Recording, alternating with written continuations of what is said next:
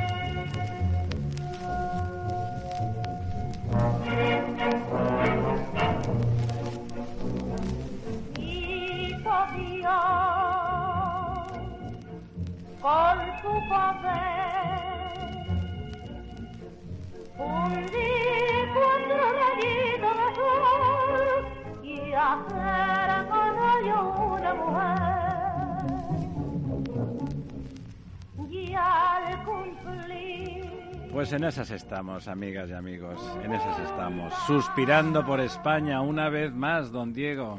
Pues sí. Suspirando por España. España cañí, España cañí. ¡Ay, qué bonito! ¿Cómo nos gusta el drama, el melodrama, ese melodrama sentimental?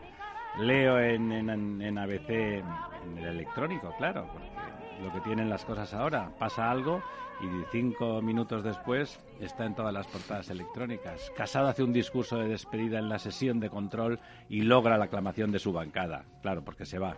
Y en ese momento, el héroe caído, o el no héroe, porque desde luego Casado poco héroe ha sido, pero bueno, ese hombre que cae entonces la lágrima fácil, era un gran tipo.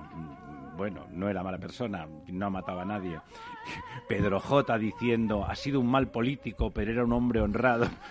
Somos un país realmente para suspirar. No lo de la pandereta, a mí como la pandereta me cae bien y la tocaba por Navidades junto con la zambomba, no, no hay por qué ponerla en el mismo saco que las cosas, esas cañís. No son cutres, son cañís, algo casposo todo eh, pues oiga, el señor Casado ha caído porque en lugar de aliarse con sus mejores jugadores, por algún motivo extraño, llámenle vanidad, narcisismo, el, rasputinismo del señor García Egea o lo que sea, decidió eh, ponerse en contra, ¿no? Ponerse en contra. Impedir a toda costa, como sea, como decía aquel zapatero, aquel Schumacher de, de, de León, justamente, que como sea, hágase como sea, pues aquí lo mismo, que hágase como sea, lo de descabalgar a la señora Ayuso, da igual como les caiga la señora Ayuso, pues era una ganadora, ¿no? Es, era lo de lo de Ronaldo, aquí que somos todos del Atleti, eh, que metía 50 goles al año y todos nos pusimos muy contentos cuando se fue a la Juventus o a donde se fueran, porque pues dejó de meter 50 goles y el Madrid durante un par de años lo notó, ¿no? Lógicamente. Pues lo mismo ahora, que quería cargarse a Ayuso era lo florentino al mejor Cristiano Ronaldo de en sus mejores momentos nunca se lo hubiera sacado de encima. Se lo ha sacado de encima cuando estaba claro que iba a entrar en declive. Pero aquí estamos, toda España suspirando. El mismo presidente del gobierno, magnánimo, como siempre, cuando, como dice, siempre le gusta recordar a don Lorenzo, cuando el enemigo está despistado, pues no, no, lo, no lo confundas, déjalo que siga a lo suyo. Pues aquí diciendo que, a pesar de la discrepancia política, le deseo lo mejor en lo particular. Pues claro, hombre, todo el mundo le deseamos lo mejor a todo el mundo, incluido al señor Casado. Eh, pero él y su socio, la verdad es que no le deseaban lo mejor a todo el mundo, pues hay que decirlo, ¿no? Todo esto viene de lo que viene.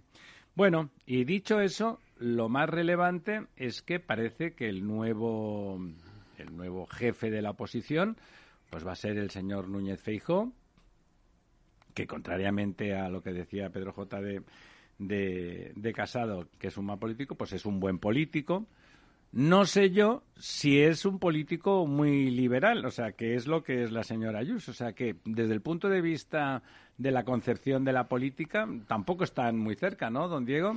Sí, bueno, eh, como decías, pues eh, suspiros de España, lo que nos gustan los culebrones, ¿no? Hemos pasado de ver Pasión de Gavilanes a Pasión de Gaviotas, ¿no?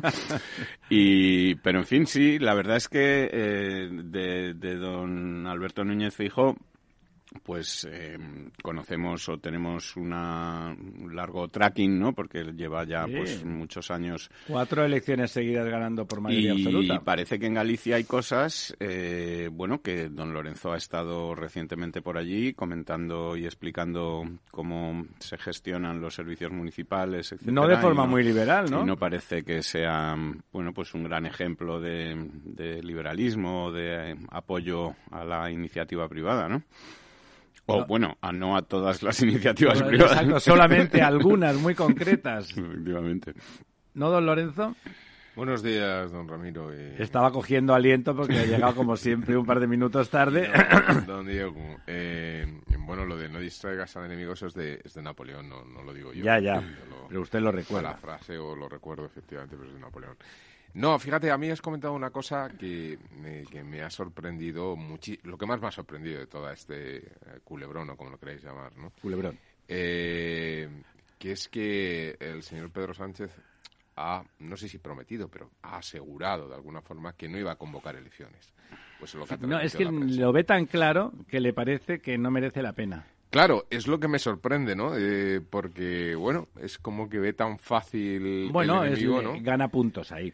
Mm, pero yo creo que se puede estar equivocando, ¿eh? Ojo, o sea, yo creo que el señor Feijóo tiene mucho recorrido, ¿eh? Eh, y la situación que viene ahora con inflación, etcétera, eh, puede echársele de cara al señor Sánchez. No, no lo tengo yo muy claro. Si efectivamente Feijóo, bueno, yo creo que es un poco lo da en general. Galicia es un lugar especial, ¿no? Es que no es eh, representativo. ¿eh? Entonces, eh, Galicia es un lugar especial y Lugar maravilloso, y pero no ocurre- Y representativo. ocurre como en muchos municipios, sí. O sea, por ejemplo, en, en Galicia te encuentras Galicia, que es un pueblo, digamos, con un perfil sociológico más bien conservador, o así lo ha sido históricamente, y por eso tiene mayorías absolutas el Partido Popular.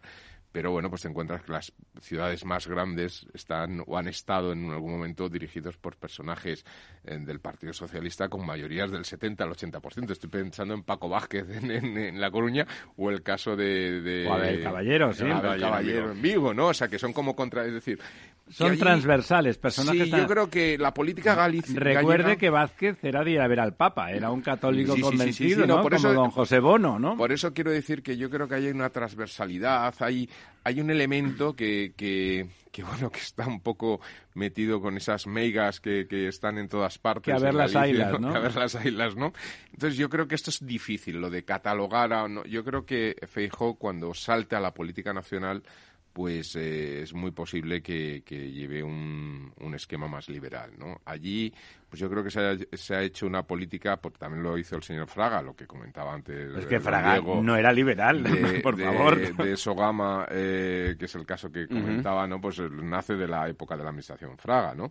Es decir, que yo creo que allí se maneja un poco como el que maneja el, el terruño, ¿no? Es muy, muy, muy rural, muy de aquí para allá, amigos, aquí este, aquí este otro, no sé qué, vamos a ver si hacemos esto, ¿no? O sea, como casi como, como algo mucho más familiar, ¿no? Me da la sensación de que la política en Sí, Galicia pero, pero de, de una familia. eh, en ocasiones de una familia y en otras ocasiones de otra, ¿no? Yo, yo sí que creo y confío en que el señor Feijo, cuando del salto nacional, que parece ser que ya lo ha dado, ¿no? Pues empieza a redefinir. Él tiene que ahora eh, inventarse un nuevo personaje, quiero decir, está muy eh, catalogado o, o circunscrito al tema gallego y yo creo que ahora él tiene que dar ese salto nacional y tiene que inventar un relato, un discurso, no lo digo en el sentido peyorativo, ojo, o sea, quiero decirlo, al No, final... no, hay que contar qué quiere hacer en España. Claro, es, un relato. tú tienes que desarrollar un programa, tienes que pensar en términos país y además tienes que pensar que ese es el- un poco el problema de los saltos de los, de los líderes eh, regionales. Aunque, por ejemplo, Aznar fue un líder regional que saltó a nacional y lo hizo bien en ese sentido, ¿no? Pero, pero que es un problema que arrastran,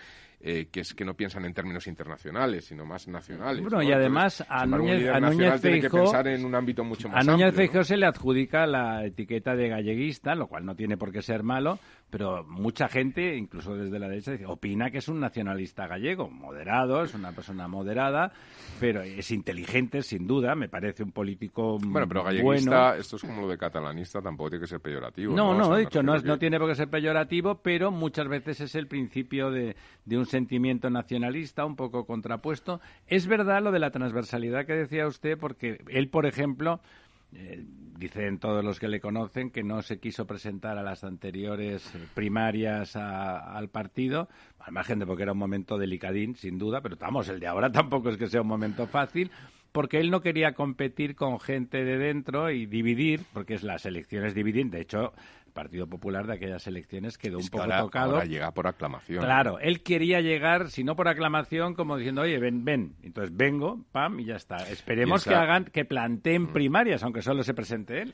Porque si no, estará feo, ¿no? Entiendo yo que algo de eso harán, ¿no? Piensa que hay líderes regionales que están empezando, aunque pueden ser grandes líderes en el futuro, pero de momento están están en su proceso de arranque, ¿no? Un poco equivalente a la señora Ayuso antes de ganar estas últimas elecciones, ¿no? Que era una, lideresa regional, pero en, fase de formación, ¿no? Lo que la ha consolidado es después la segunda victoria, ¿no? Y eso puede ocurrir también con Moreno o con otras personas en, en otros territorios, pero hoy por hoy el único que realmente consolidado y va por aclamación es el señor Feijóo. Y además yo creo que también y ya va siendo hora, pues tiene algo muy positivo y es que es que pinta canas, ¿no? Eso eso ya empieza a ser de agradecer después de todo lo que hemos vivido. Sí, después de la quinta del biberón, ¿no? La quinta del biberón. Eso es, ¿no? Que ya venga un político que pinte unas poquitas canas, que está en la edad perfecta, que creo que tiene 56 años o 58, ¿no? Sí, tiene experiencia. Esa edad de donde es joven, tiene recorrido, tiene visión de futuro, su visión ve todavía 40 años vista, etcétera, pero luego tiene pues ya, oye, pues las espaldas un poquito y experiencia, tiene experiencia. tiene experiencia de gobierno, es decir, tiene muchas cosas positivas, ¿no? Sí, no, a ver, respecto a lo que decías de en, todo en política puede pasar todo, pero cuando hay 16 de los 17 varones eh, territoriales que apoyan a Feijó, la única que todavía, bueno, parece que no está definida su apoyo a Feijó, pero que acabará, digamos, definiéndose antes que más tarde es la, la presidenta Navarra, la presidenta del PP en Navarra. Sí, porque era la mano derecha. la mano derecha de, Casado, pero... Secretaria de eh, organización del partido, por tanto, aunque, aunque se convoquen esas elecciones primarias, digamos, eh, esas elecciones para elegir al presidente de una forma como la en la que fue elegido Casado, que fue el primer presidente del PP elegido en unas primarias. Y no a dedos. Eh, bueno, con el apoyo de todas las organizaciones territoriales del, sí, está PP. Eh, no tiene ningún problema Feijó en que, bueno, pues se salte al ruedo algún espontáneo. Algún espontáneo Porque Ayuso ya ha dicho que no y además tiene sentido, tiene que consolidar Madrid, ¿no? Dentro de un año y medio. No, no, ninguno de los varones territoriales, ninguno, ninguna persona con peso específico dentro del partido. entonces por espontáneo, ¿no? A un, militante de, de Valdecaña. Va a dar, claro, no, hombre. A ver, porque digamos los, los estatutos, eh, como ayer recordaba eh, Teodoro García Gea en esta surrealista entrevista que dio en, la, sexta, su, canal preferido, eh, supongo. Pues cualquiera que esté, sea militante y esté al corriente de pago las cuotas puede, puede presentarse y ya sabes, bueno, aquello que decía Julio Andreotti, que en los partidos políticos pues hay, bueno, él decía que en la vida, ¿no? Hay amigos íntimos, amigos, conocidos, adversarios, enemigos, enemigos mortales y luego están los compañeros de partido, ¿no? Que son, pues, como se ha demostrado, lo peor en, la escala, ¿no? Pero bueno, yo creo que en este momento eh, lo que sí representa Feijo es una unidad, unanimidad. Sí, en eh, sentido común, hasta la oposición a su partido, o sea, hasta dentro de la izquierda le respeta. De todas formas, fíjate, eh, Diego, que has, que has mencionado un cortafuego brutal para defenderse de esos enemigos del partido. Es que estén a la corriente de pago, ¿no? sí, sí, que no, no todos igual cumplen las condiciones. Y luego, hombre, eh, eh, Feijó em, tiene esa capacidad también, pues, de, conseguir eso que quizá parece una cuadratura del círculo que necesita el PP, que es convencer al votante de centro y al votante, digamos, que ahora vota Vox, ¿no? Aunque no convenza a todo el votante de Vox, pero sí que si consigue, digamos, detener el ascenso de Vox. Eh, y para eso necesita la hemorragia digamos que era una hemorragia ahora eh, mismo para eso necesita bueno pues eh, esta cosa que parece aparentemente imposible de poder convencer pues al antiguo votante de Ciudadanos de centro a todo el espectro de la derecha y digamos al que está un poco más Más a la en, la sí. extrema derecha, ¿no? Y quizá Feijóo sea capaz de eso, como lo ha sido en Galicia, donde ha sido capaz de convencer al votante nacionalista, que le vota a él, al votante, digamos, tradicional conservador de centro, incluso al votante pues más de extrema derecha, porque Vox es un fenómeno que en Galicia Es más pues marginal, es sí. me- absolutamente marginal, igual que ha conseguido que sean marginales pues los bloques El bloque nacionalistas, nacionalista, etcétera, etcétera. sí, sí. O sea que él es capaz, ¿no? Él es hábil, como político es hábil sin duda. ¿no? y de bueno de, con esta cualidad que tanto se atribuye a los gallegos de no saber si suben o si bajan la escalera No saberlo pues, los demás, porque ellos sí que lo saben. él lo sabe perfectamente no pero pero claro mm, pues eh, a lo mejor es capaz de, de, de esto no de esta gesta de convencer y de reunificar en cierta medida, to- en toda no va a ser posible porque Vox tiene una base fiel de votantes que van a seguir fieles por lo menos en los próximos años a Vox. Eh, bueno, pues de, de- de reagrupar un poco el voto del Sí, centro como derecha en mínimo tener al- autoridad de, tener Popular. unas mayorías pero fíjate- significativas. y de forma y de y sobre todo de tener el- la suma suficiente de votos Claro. con Vox para poder sacar de la Moncloa a- Al amigo a- al Sánchez. amigo- Fíjate, fíjate. Diego, que hay un tema que yo, yo creo bastante, porque ocurre también en economía, lo de los animal spirits, eh, la parte psicológica de la política, ¿no? Hay un elemento que yo creo que juega muchísimo a favor de Feijóo para tratar de frenar ese avance de Vox en ese, en ese entorno de la derecha electoral, y es el fracaso de lo que ha, lo que ha- don Ramiro ha llamado la quinta del biberón, ¿no? Es que es la caída de Pablo Iglesias, eh, Albert De Rivera, Rivera. y Pablo Casado, ¿no? Y ahí Todos se han tirado por, por un precipicio, de cada ahí- uno a su manera, ¿eh? Por y eso. ahí esa, eso, o sea, yo creo que la gente ya está como un poco, ¿no? En, Va a ver si viene alguien en que tenga dos claro, dedos de y frente, ahí ¿no? en estos momentos eh, a Santiago Abascal le está fallando su juventud, ¿no? Bueno, Porque él tampoco estaría- es tan joven Santiago, ¿eh? pero estaría en la misma quinta del biberón, ¿no? No, yo Eh, creo que es un poquitín mayor pero Santiago poquito Abascal. más, poquito más, ¿no? Mm, La imagen que transmite al menos es muy juvenil, ¿no? Bueno, Y yo creo que ahora mismo el ¿Quiere electoral, usted- digo, por esos elementos quiere usted decir que se lo imagina en una discoteca, ¿no? Estas quintas, ya sabe usted, como le pasó a la del Real Madrid, que ahora tanto, quinta del buitre. Tanto se alaba y Sí. tanto tal la historia. Bueno, no ganaron una Copa de Europa en su Pero vida. ganaron cuatro ligas Sí, seguidas. bueno, en fin, a ver, el O Madrid, cinco, que el sí. Madrid gane la liga tampoco es una Y cosa que, nece- necesite a una quinta del buitre, ¿no? Es decir, que lo hacían con, con los Garcías. Y Los Garcías también ganaban ligas, ¿no? es verdad. Pero lo que el Madrid tal, que lo, de- lo que era ganar una Copa de Europa, que es a lo que siempre aspira el Real Madrid, pues la quinta del buitre tan alabada, etcétera, no lo consiguió en una década, ¿no? O sea que, que, en fin, eh, esto de las quintas, pues a veces Sí, suele sí. salir Pero fíjense un ustedes que es poco verdad rana, aunque luego se mitifiquen, ¿no? que los tres líderes jovencitos que ha citado mm, que ha citado don Lorenzo los tres se han suicidado políticamente. No ha sido un proceso normal de competencia en el tiempo, se desgastan, no sé, ¿no? Un proceso político. O sea, Rivera hace el anormal de forma manifiesta y dilapida un capital que prometía mucho. No sabe pactar, o por lo menos visualizar que está intentando pactar con, con, con Sánchez, que es lo que le pedía a su electorado, que no era sanchista, pero que no quería que llegaran indepes y podemitas. Pablo Iglesias, que de golpe piensa, esto no es lo que yo me pensaba. Aquí cada vez que ligo salgo en la foto, oye, y tampoco se gana tanto dinero sin robar. O sea, ¿qué tal? Y se va a las, se va a las autonómicas de Madrid. Yo creo que a tener una excusa para, para irse.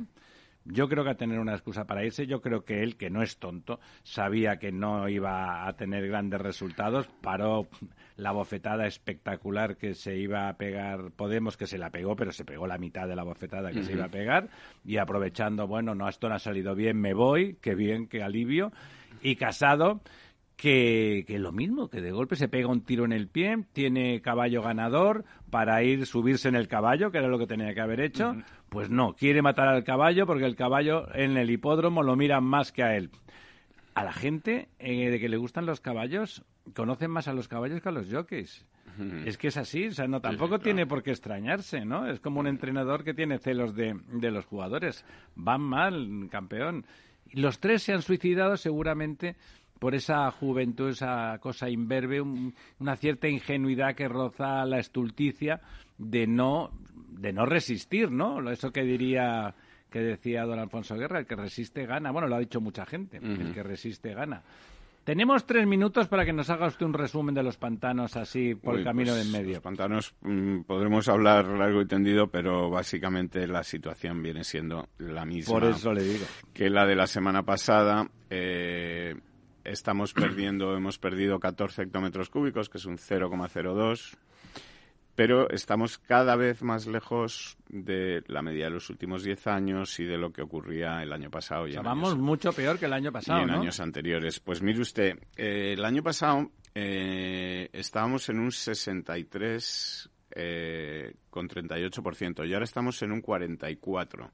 Es decir, estamos casi 19, vamos, sin casi 19 puntos por debajo de lo que estábamos el año pasado y 19 puntos también casi por debajo de la media de los últimos 10 años, que en estas semanas el año pasado coincidía prácticamente con la media de los últimos 10 años. Es decir, que, que tenemos, mm, por hacernos una idea, unos 10.000, casi 11.000 hectómetros cúbicos menos almacenados que lo que teníamos el año pasado por estas fechas y estamos en 24.868 hectómetros cúbicos.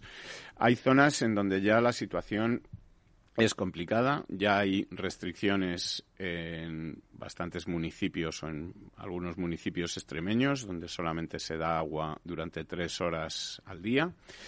Hay cosechas enteras como el arroz en Andalucía, la remolacha, y algunas otras que ya están en grave riesgo, vamos, y que... Estamos en, sequía, sí. Eh, que se van a echar, digamos, a perder o que no van a poder salir adelante. Y, eh, bueno, pues la situación empieza a ser muy preocupante porque si la situación es así ahora, en febrero, es decir, que haya cortes de suministro mm, en julio o en agosto, pues igual Sí, tiene entra dentro de la normalidad dramática de, nuestro país. Pero que, esto se produzca en febrero, eh, ¿qué va a ocurrir en, no, ¿qué va a ocurrir? En, julio, ¿no? Por supuesto. ¿qué, va a ocurrir en julio si, y en agosto? Si la situación es esta ahora, ¿no? Entonces, bueno, pues eh, podemos decir lo que ha pasado por cuencas, etcétera, pero... Espera, lo comentamos después que nos quería decir algo como nos faltan medio minuto. ¿Qué cree usted? Bueno, sí, en medio minuto me daría tiempo, ¿no? Lo digo por el tema que ha comentado Agrícola. Hay un proyecto súper interesante de economía circular que está haciendo Aguas de Alicante, eh, donde se recuperarían, eh, mediante un proceso que luego puedo contar, hasta 30 hectómetros cúbicos de agua precisamente para riego. 30 eh, hectómetros cúbicos es como una cuarta parte del pantano de San Juan famoso, ¿eh? o sea, quiere decir que no son tonterías. lo digo, si quieres luego lo explico porque me parece que tiene un interés muy No, sí, luego vamos a seguir hablando de la sequía y, por supuesto, de los pantanos que están vinculados a ella, bueno, o justo a lo contrario. Volvemos, volvemos en dos minutos, amigos, amigas. No se vayan, por favor.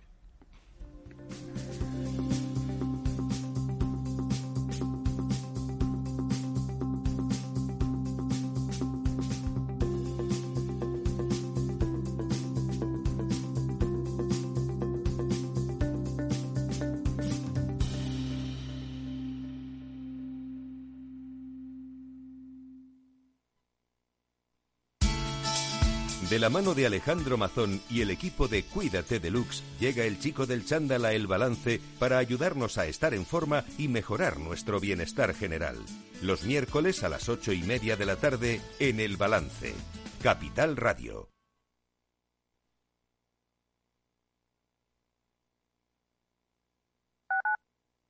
Capital Radio Madrid 105.7 Gráficas Naciones. Más de 50 años de experiencia en el sector de las artes gráficas. Apostamos por la última tecnología tanto en impresión offset como en digital y gran formato. Realizamos todo tipo de impresión. Tarjetas de visita, folletos, libros, vinilos, decoración y montaje de stands. Más información en el 91 629 2145 o en gráficasnaciones.es. Esto te estás perdiendo si no escuchas a Luis Vicente Muñoz en Capital, La Bolsa y la Vida. Xavier Ferraz, profesor de ESADE. La COVID eh, ha sido una especie de máquina del tiempo, ¿no? Nos ha situado no en 2021, sino en 2031 a nivel de, digitalización. Lo que tenía que haber pasado pues en 10 años eh, ha pasado en 10 meses. No te confundas. Capital, la bolsa y la vida con Luis Vicente Muñoz, el original.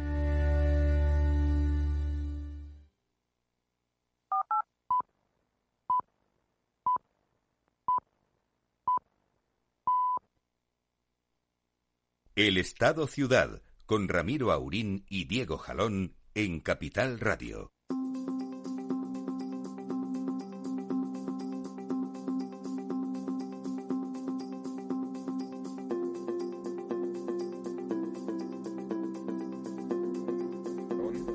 Bueno, pues aquí estamos de nuevo con, con la sequía.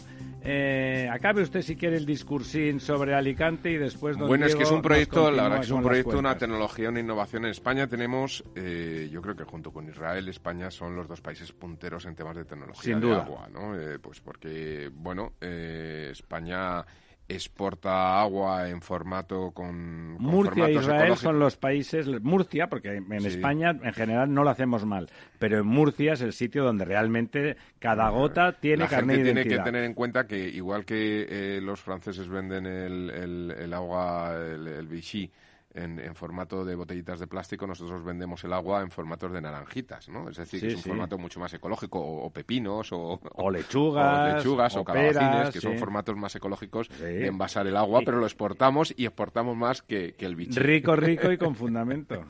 Entonces, bueno, pues esto, esto es muy importante, ¿no? Y hay, es que hay un, un proyecto, la verdad es que fantástico, en la cual, claro, eh, la gente normalmente ignora la tecnología que hay detrás de todo el proceso del ciclo integral del agua, pero cuando se hacen los tratamientos en las estaciones de depuración de agua, se hacen los, los tratamientos de las aguas recicladas, pues claro, al final las aguas resultantes, una vez depuradas, pues tienen ciertos niveles de conductividad, de, de nitrógeno, de Y salinidad. tienen un exceso de sal en general de en diversos general tipos. quedan muy salinos y además pues pueden tener exceso de Fíjese, nitrato, no, no potasio. tanto muy salinos para el sabor, sino que el tipo de sales que no llevan vale para el cultivo. serían más complicadas si no se re- si no se tratan. Entonces, bueno, pues por ejemplo, en la actualidad, en los EDAR que tiene la, la ciudad de Alicante o el entorno de la ciudad de Alicante, pues se puede reutilizar Una edad, señores, eh, una estación de depuración de agua es que pone cara de ingeniero, aunque es arquitecto don Lorenzo, pero, Bueno, pero todavía sé lo que es una EDAR, ¿eh? usted sí, pero Eh, nuestros oyentes no Bueno, sé. pues eh, en principio, pues en estos momentos se está recuperando para agua regable, digamos, que se puede usar en estos momentos, se puede reutilizar como un 26%.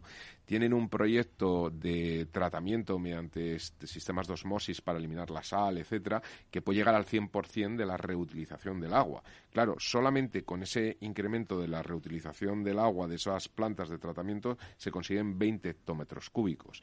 Eh, si además añadimos que en ese proyecto hay un sistema de canalización de las escorrentías, de las aguas eh, que cuando llueve, las que corren por las calles que se pierden, de canalización hacia sistemas de parques, creación de nuevos parques, es decir, el proyecto la verdad es que merece muchísimo la pena verlo. es muy integral, ¿no? Por es súper integral, permite sacar 30 hectómetros cúbicos para riego cercano, permite alimentar las, bueno, esa especie de embalses, piscinas que son muy, muy típicos de la zona de Alicante, que montan en, las zonas más altas de Las balsas, zonas sí. de cultivo, esas balsas que están hechas pues como las balsas de los campos de golf, ¿no? Es una especie de Sí, se recoge el agua de lluvia y circular, luego se se- recoge el agua de lluvia, se puede canalizar además desde estas aguas, es decir, hay un proceso de tratamiento del paisaje, del entorno, etcétera, que lleva a un proceso de economía circular que yo creo que es el único futuro que nos va a salvar de. Sí, lo hemos comentado alguna vez. Si, si, si toda el agua eh, urbana e industrial se reutiliza, ganamos un 19% de, de recursos. Claro, y eso nos permite pues seguir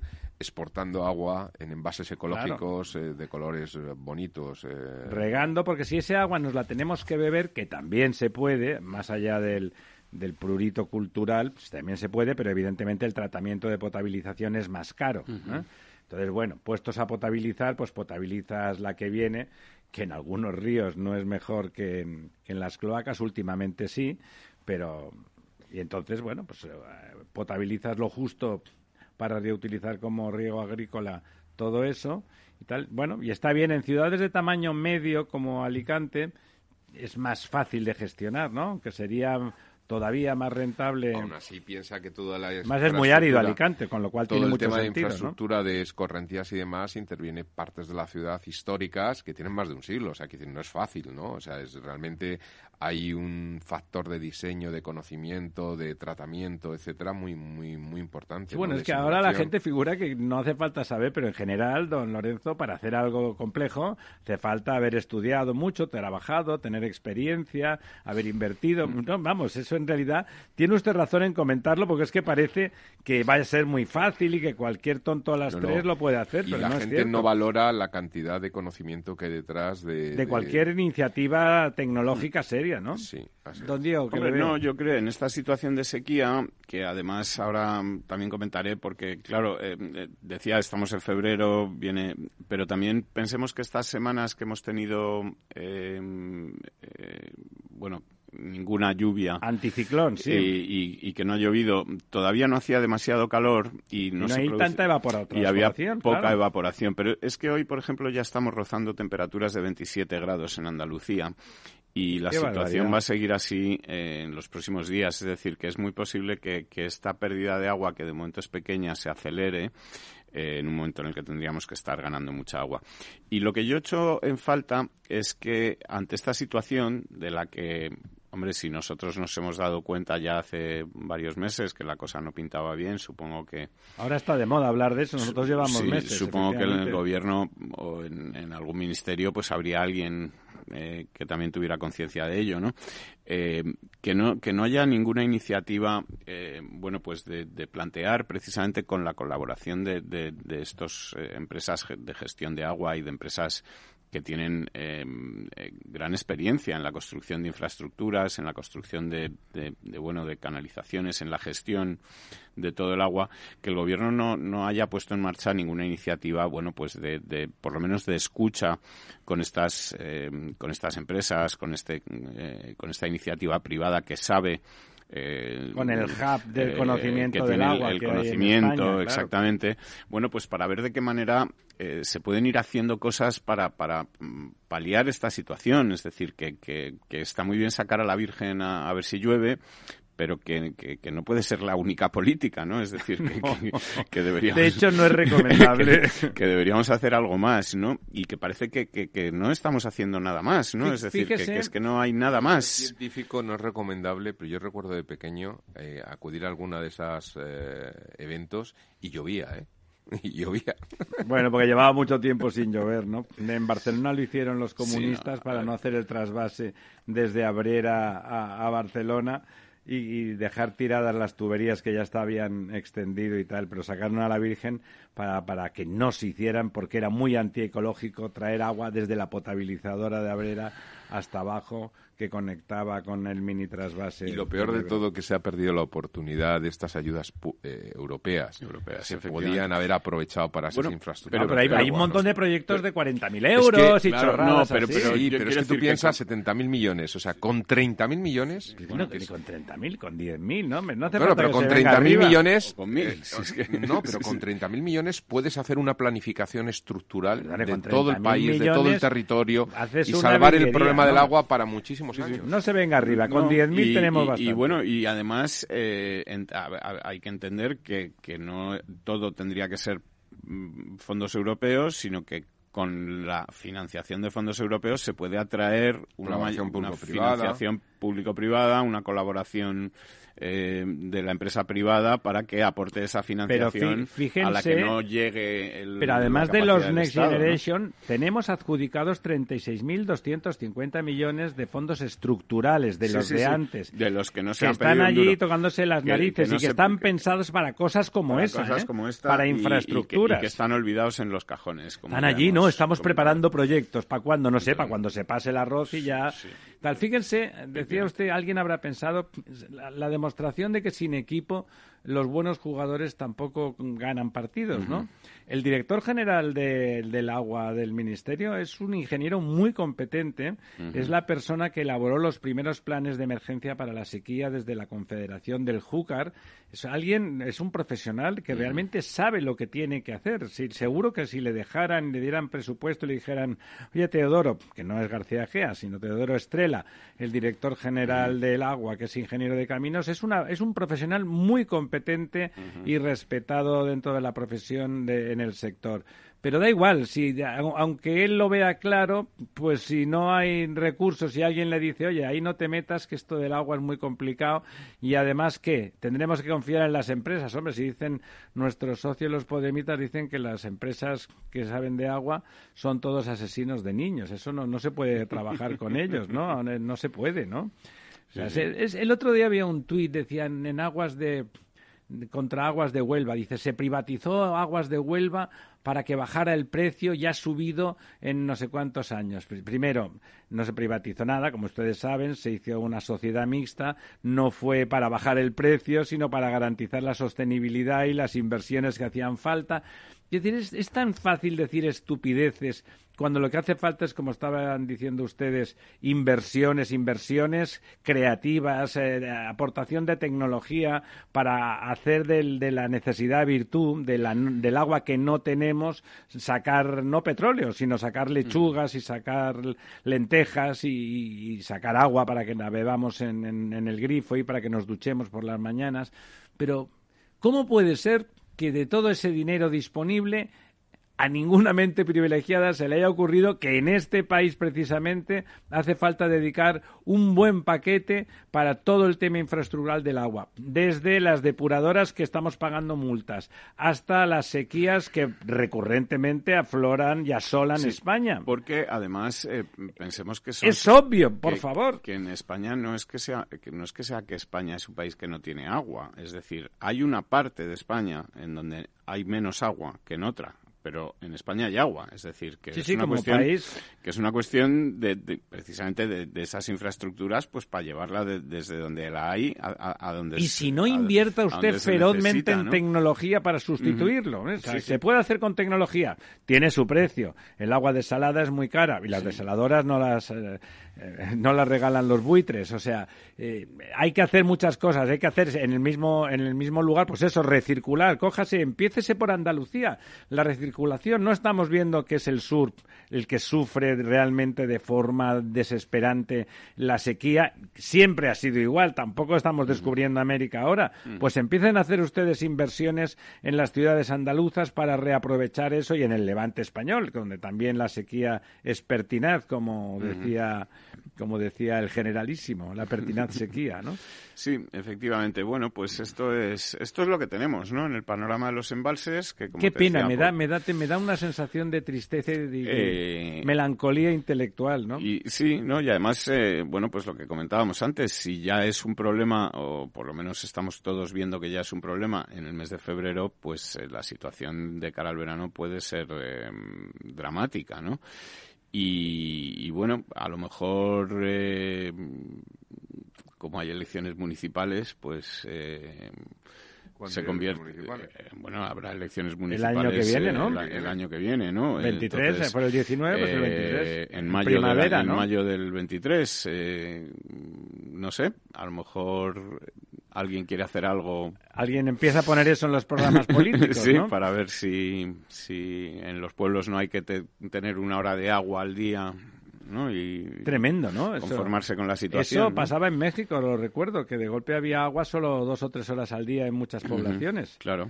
¿Ya están anunciando eso en Extremadura? Sí, no, bueno, es que en Extremadura ya hay varios municipios que están en esa situación, ¿no? Entonces, eh, bueno, eh, insisto, es que estamos en febrero, es decir, que, que imagino lo que te rondaré morena. Lo que puede ser en esos municipios el mes de julio. Léanos las cuencas. O el mes de agosto. Pues bueno, mira, por cuencas es que van todas más o menos en la misma línea de bajar pues muy poquito, pero, bajar, todas, ¿no? La cuenca del Tajo se queda exactamente igual que la semana pasada, la del Guadiana pierde un 0,11%, pierde 10 hectómetros cúbicos. El Guadalquivir pierde 5 hectómetros cúbicos, que es un 0,06%. estamos hablando de un 0,06 respecto a la capacidad total embalsada, no a lo que queda, ¿no? Es decir, que que cada vez va siendo un porcentaje mayor de lo que queda, ¿no? Lo que se va perdiendo. Eh, la cuenca del Ebro pierde también 5 hectómetros cúbicos. La cuenca del Duero es, junto con la del Júcar, la única que gana un poquito, gana 16 hectómetros cúbicos. La del Júcar. La del Duero. La del Duero. Y la del Júcar gana 2 hectómetros Es cúbicos. fantástico lo de este año Sí, y el Júcar, qué el Júcar, maravilla, ¿eh? Efectivamente.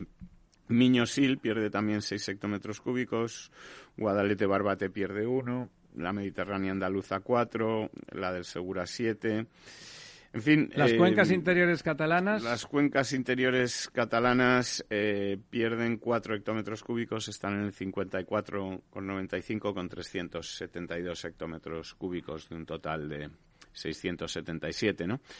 Eh, la situación es, como te digo, pues de, ahora mismo de, ligero descenso, muy ligero descenso, poco a poco en todas las cuentas, es como un goteo que se va produciendo, pero que se va produciendo primero en un momento en el que tendríamos que estar ganando mucha agua, que venimos de una situación que no era buena ya y que además se va a hacer mucho peor en cuanto empiece a hacer calor y la evaporación aumente, ¿no? Con lo cual, eh, la cosa pinta negro, pero vamos, como el sobaco un grillo. O sea, esto no tiene. Qué castizo que es usted. no, no tiene otro color.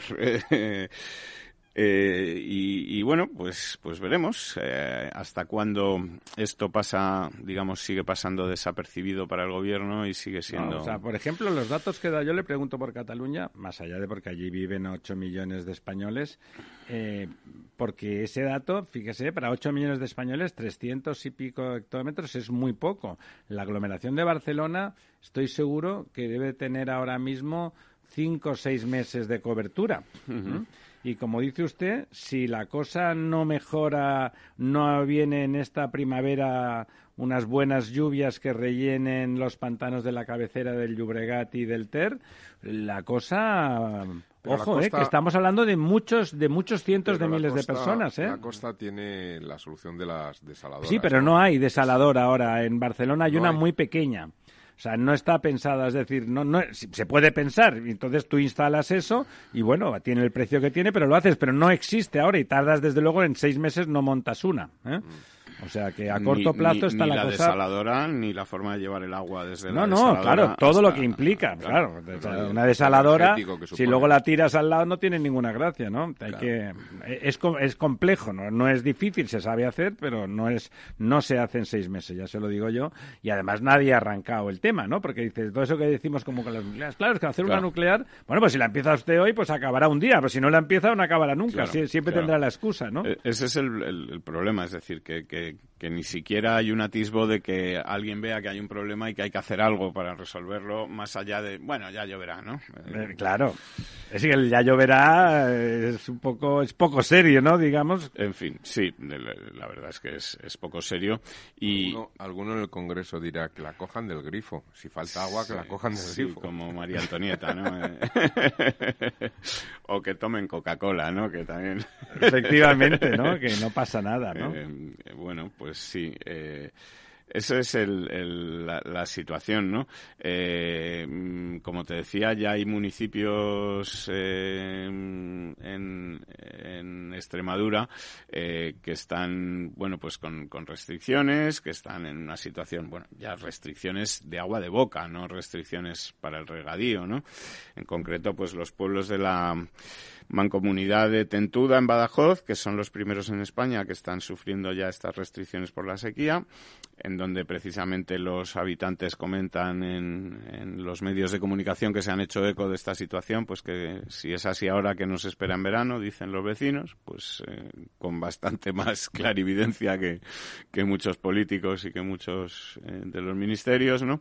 Y, y bueno, pues, pues ahí estamos, ¿no? En, en Esta esta falta de, clarividencia y de saber sumar, no sé si lo vieron ustedes en la televisión, estos dos días o tres anteriores, que salió la presidenta de la de, de un parlamento autonómico, no, no recuerdo cuál, que era una señora, en el- habían votado en el hemiciclo correspondiente y hay la, una propuesta y había salido pues 20 37 en contra, 37 abstenciones y 26 a favor. Y entonces la, la presidenta de la mesa dijo que como había empate entre dos opciones, repetían la votación. Eh, protestó, la, evidentemente, la oposición, eh, porque la, la, proposición era del gobierno, digamos, y no habían triunfado. Y dije, oiga, señora, que es que está usted confundida, ¿no? O sea, eh, los no superan a los sí y por lo tanto es suficiente. No, no, como eso es ese el análisis de ese dato es potestativo de la presidencia, repetimos la votación con un par. La repetición? No lo sé, no lo sé si es de porque me imagino que es ilegal, ¿no? Directamente, ¿no? Absolutamente. pero bueno, hay un empate, hay un empate por ahí, pues, ¿cómo que un empate? Que saquen el bar. que saquen el bar, sí, sí. Pues hay mucho, hay mucha gente así, o, llamarle facturas. Estos días hemos visto muchos episodios de esos de, de, de una formación que pensar que nos están representando esas personas realmente pone los pelos de punta.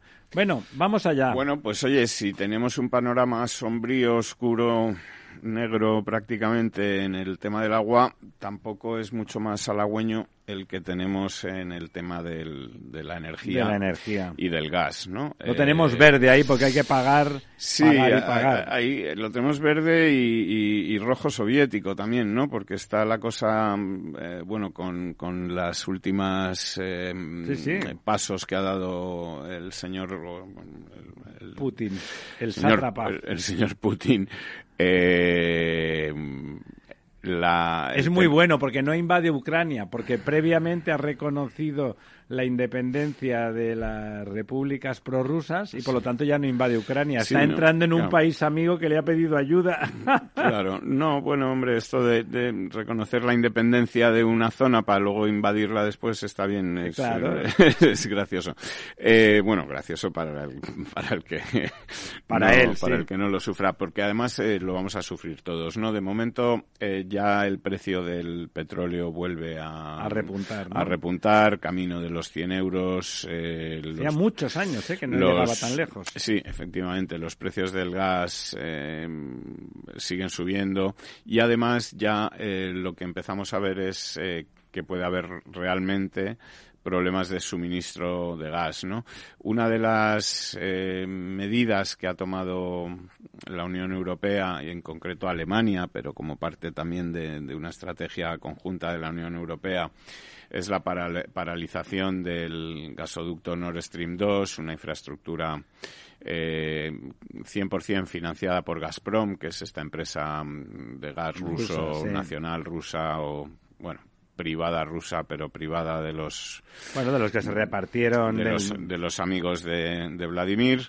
Eh, que bueno pues eh, eh, aumentaría en gran medida la capacidad de llevar gas a, a, Alemania, Alemania y de Alemania a repartirlo también por el, por el resto de Europa. Eh, esta infraestructura ya de momento ha dicho Alemania que se aplaza sin edie su apertura, es decir, que no, no se va a certificar, no se va a permitir que llegue gas por ese camino. Eh, es otro, otro tiro en el pie. Vamos a ver cómo sube el precio del gas, porque al no haber, efectivamente, es lo que tiene, ¿no? Eh, esto va a hacer que, que el gas, eh, bueno, pues siga aumentando de precio. Afortunadamente no parece que tengamos el invierno más frío de los que hemos vivido en los últimos años. Al menos en España no es así y en buena parte de Europa tampoco, pero y además digamos que está ya tocando a su fin. Eh, no, no, parece. Sí, sí, la crisis se ayorna al otoño que viene. Exactamente, no parece que de momento vaya a ser una tragedia porque hay, digamos, reservas suficientes para aguantar este mes o mes y medio que queda hasta final de del invierno y estamos hablando pues de gases para calefacción, etcétera, porque luego toda la producción eléctrica que se hace con gas pues está evidentemente sí se va a ver afectada, afectada y perjudicada.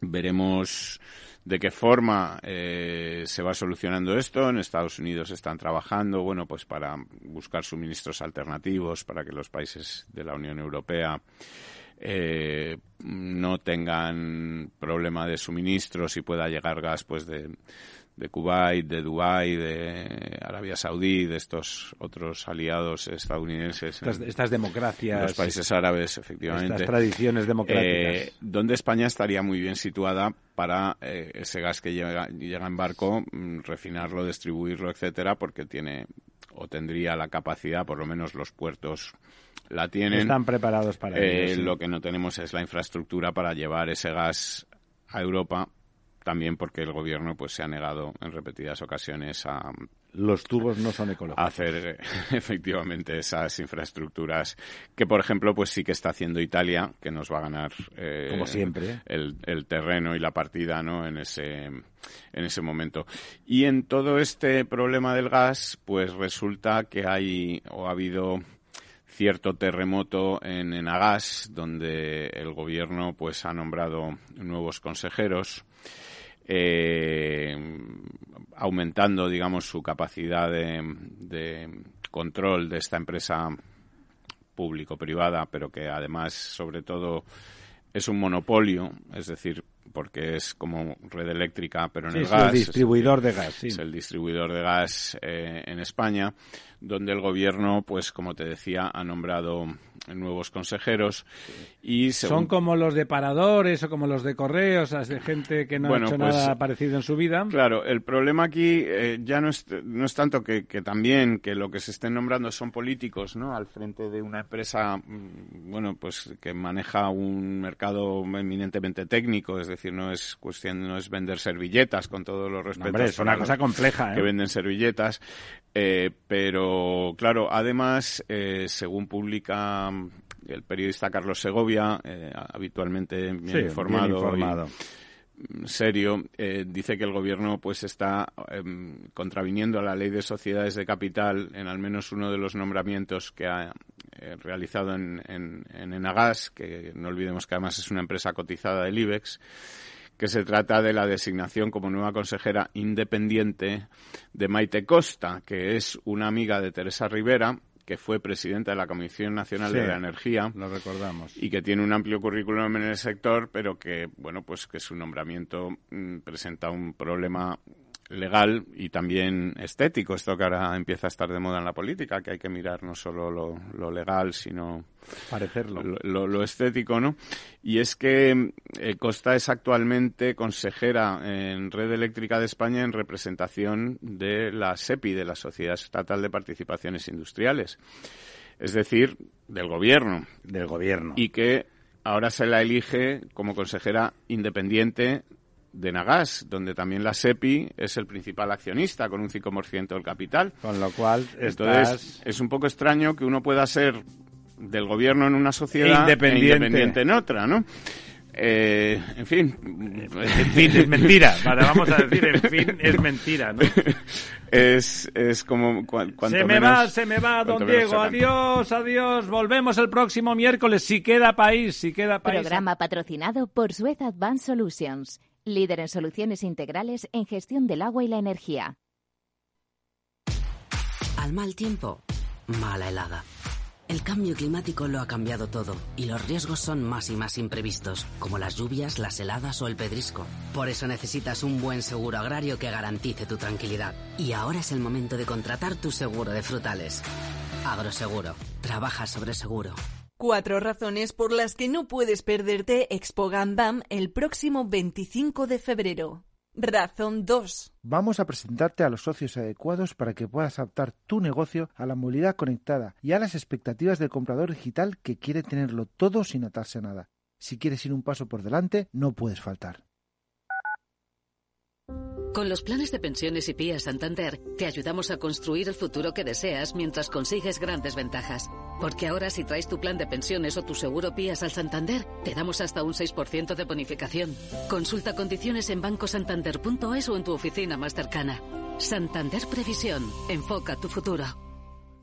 Disfruta de la mejor cocina gallega en Montes de Galicia. Todo un clásico moderno en el barrio de Salamanca. Disfruta de la variada dieta láctica, de las mejores carnes y pescados tratados con respeto y transparencia y regados con una de las mejores bodegas de la zona. En grupo, en familia o en pareja, Montes de Galicia te ofrece el espacio perfecto en cada ocasión. Conecta Ingeniería es el programa que acerca la ingeniería a la sociedad. Todos los miércoles de 10 a 11 de la mañana en Capital Radio con Alberto Pérez. Conéctate. Esto te estás perdiendo si no escuchas a Rocío Arbiza en Mercado Abierto. Xavier Puig, profesor de finanzas en la Universidad Pompeu Fabra. Hasta es de mala educación preguntar eh, cosas de dinero. Yo recuerdo en países anglosajones que a veces es lo primero que te preguntan, ¿no? ¿Cuánto cobras? y para nosotros nos parece impúdico. Mercado Abierto con Rocío Arbiza. Si mantienes la cabeza en su sitio, cuando a tu alrededor todos la pierden, si crees en ti mismo cuando otros dudan, el mundo del trading es tuyo. Trading 24 horas, un sinfín de oportunidades. Cuando ves la oportunidad, IG. Todas las operaciones conllevan riesgo. 76% de las cuentas de inversores minoristas pierden dinero en la negociación de CFD con este proveedor. Debe considerar si comprende el funcionamiento de los CFD y si puede permitirse asumir un riesgo elevado de perder su dinero. Capital Radio.